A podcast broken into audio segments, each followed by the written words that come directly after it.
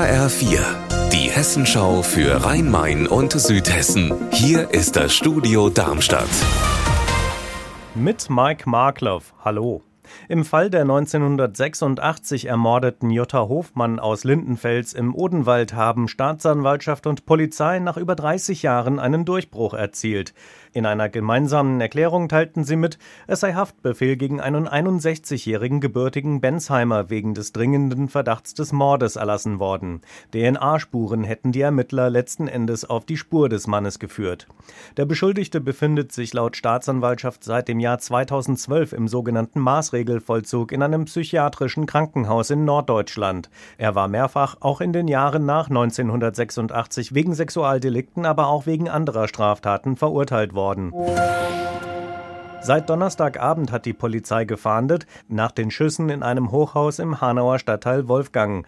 Auch hier haben die Ermittler jetzt erklärt, es gibt einen Fahndungserfolg. HR4-Reporter Heiko Schneider mit den Einzelheiten. Spezialkräfte der Polizei haben zwei Männer festgenommen, 30 und 31 Jahre alt, gestern Nachmittag in Bad Soden-Salmünster. Einer der beiden soll der mutmaßliche Schütze sein.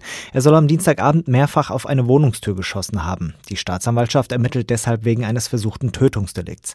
Nach einem dritten Tatverdächtigen wird noch gefahndet. Hintergrund der Schüsse sollen private Streitigkeiten sein. Details werden noch ermittelt. Junge, kluge Köpfe, die werden heute am späten Nachmittag wieder ausgezeichnet. Beim Landeswettbewerb Jugend forscht, das heute wieder in einem Zelt am Darmstädter Böllen-Falltor stattfindet. Landeswettbewerbsleiter Oliver Kaplak hat meinem Kollegen Raphael Stübig die Sieger zwar noch nicht verraten, sehr wohl aber, dass das Interesse am Wettbewerb wieder gestiegen ist. 39 Projekte haben wir in diesem Jahr. Das ist deutlich mehr als im letzten Jahr. Man merkt, dass diese Corona-Flaute so ein bisschen überwunden zu sein scheint.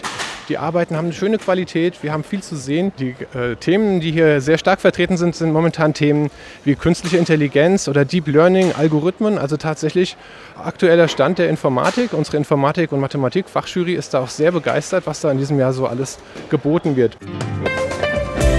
Unser Wetter in Rhein-Main und Südhessen.